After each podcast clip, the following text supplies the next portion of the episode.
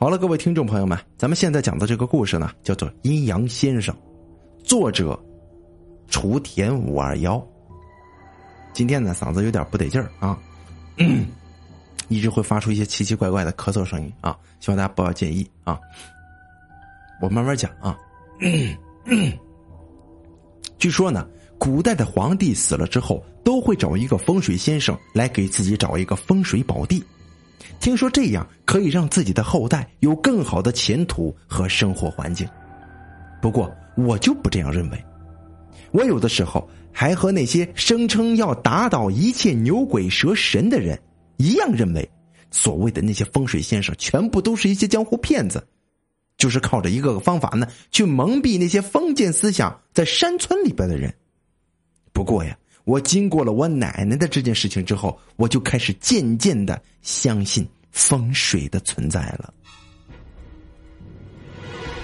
这件事情的起因呢，还要往前提几天呢。那天晚上，我们一家还在一起吃饭说笑，然后我们吃完饭就都各自回到自己的房间去睡觉。第二天早上起来的时候，我首先听到的是我奶奶死去的消息。因为我早上起来的时候，我父亲让我去喊奶奶起床。进去之后，我叫了几声：“奶奶，奶奶起来吃饭了。”哎，奶奶，就这样我叫了好几声，但是奶奶还是躺在那儿一动也不动。最后，我到我奶奶的边上一碰我奶奶的时候啊，我就有一点害怕了，因为呢，我奶奶身上已经没有了热量。取而代之的是一片的冰凉，而且呢，我奶奶的身体已经有一点发硬了。我吓得赶紧去喊我的父亲进来。最后，我父亲进来之后和我的反应是一模一样的，同样都是吓了一跳的。最后就这样，我奶奶不知不觉的就去世了。不过具体的死因我们都不知道。不过呀，这生病的可能性很小，因为前一阵子我带我奶奶去医院检查过身体的。医生说呀，如果我奶奶不出什么意外的话，还是能够活上几年的。我奶奶的身体呀，一直呢放在我这家里呢，就以我奶奶这尸体呀，一直放在我这家里，也不是一个办法。于是我们就和村长商量了一下，把我奶奶放到了祠堂里边。我们这儿呢，死人死之后啊，这个一般都是放在祠堂或者灵堂停放三天之后才会出殡的。由于奶奶的去世啊，这精神也差了下来。在我奶奶死后的两天里面，我都是把自己锁在屋子里的，因为呀，我奶奶生前对我很好，就连现在我想起我奶奶对我说过的话，还是会情不自禁的流下眼泪来。嗯，就这样，我把自己锁在屋子里面两天，直到我第三天我奶奶出殡的时候，我才出去。这个时候啊，我看见了一个身穿道袍的人在我家里待着，我父亲给他送过去了一个红包。这红包里边有多少钱呢？我真不知道，但我肯定的是，肯定不是一个小数目呀。我本来以为这个人呢会把钱放进兜里，然后说：“啊，这件事情包在我身上，没问题。”可谁知道，他却把我父亲拿红包的手推了回来，说了几句话，然后我父亲就歉意的一笑，又把红包放到了自己的兜里。然后我父亲把这个人请到了祠堂，到了祠堂之后，我看见他和我父亲说：“先生，你的母亲是怎么死去的呀？”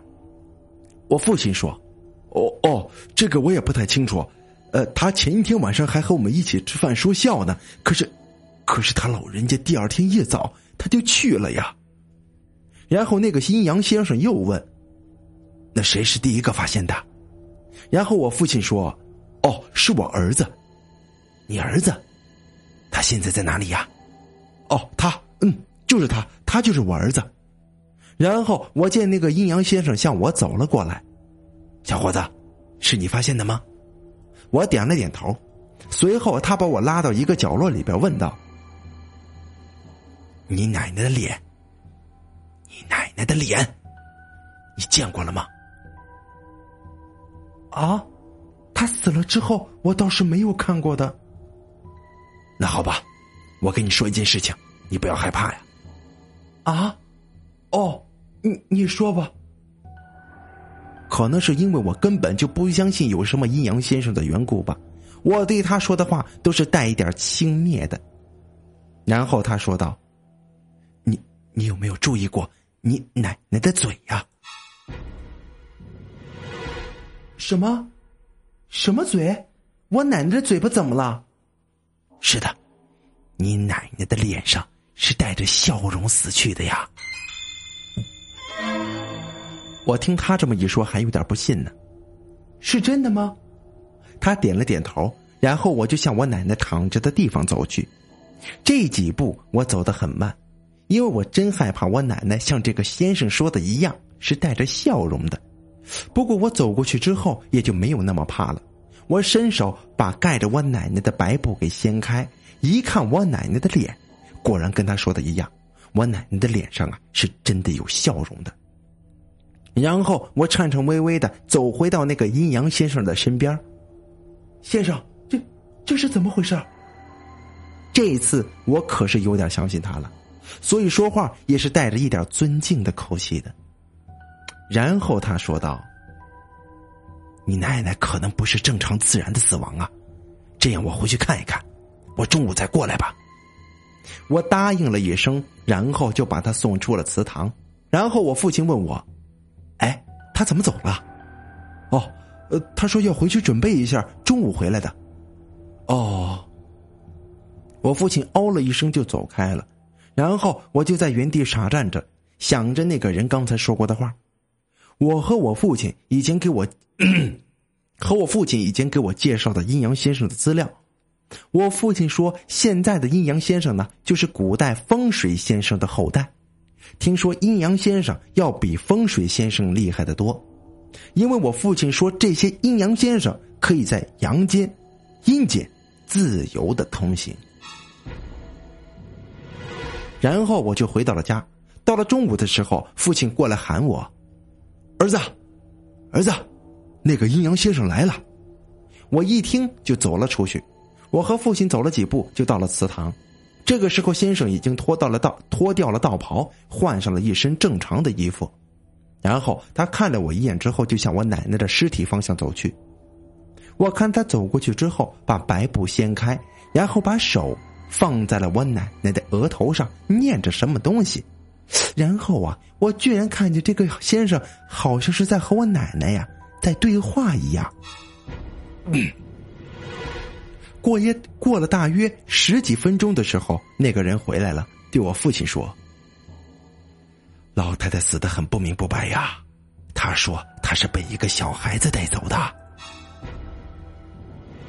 然后这个人还问我：“我们村子最近有没有死过小孩子？”然后我父亲就想了一下，之后他刚要摇头的时候，我走上去就说：“哦，有啊，有一个孩子不知道去了哪里。”到现在也没回来呀。我父亲听我这么一说，也反应了过来。最后，那个先生拿出来一个罗盘，然后让我跟着他走。我跟着他呢，走到了一个小水池小水池旁边，然后他对我说：“嗯，到了，就是这里，你赶紧下去，下去捞一捞。”我并没有多想什么，只是脱掉了上衣，然后跳了下去。这过了一会儿，我就捞出来一个小孩子呀。我把他放在岸上一看，果然这个就是王嫂家的儿子。然后那个阴阳先生就说：“你把这个尸体带回去吧，你奶奶的尸体呀，要和这个尸体一起下葬啊。”我答应了一声，然后那个先生就走了。这边走还边说：“唉，这个村子真是不太平啊。”我把这个小孩子带。我把这个小孩子的尸体带回去之后呢，按照那个先生的指使，把我奶奶给同时跟他呢一起埋在一起了，埋葬了。最后，在最后一仙土填完的时候，这天上啊忽然就打雷闪电的，这不一会儿的功夫就下起了大雨啊。经过这件事情之后，我反正啊是相信阴阳先生的存在了。不过，他们到底能不能在阴间和阳间自由通行？我还是不太清楚的。好了，这个叫做阴阳先生的故事呢，咱们就讲到这儿。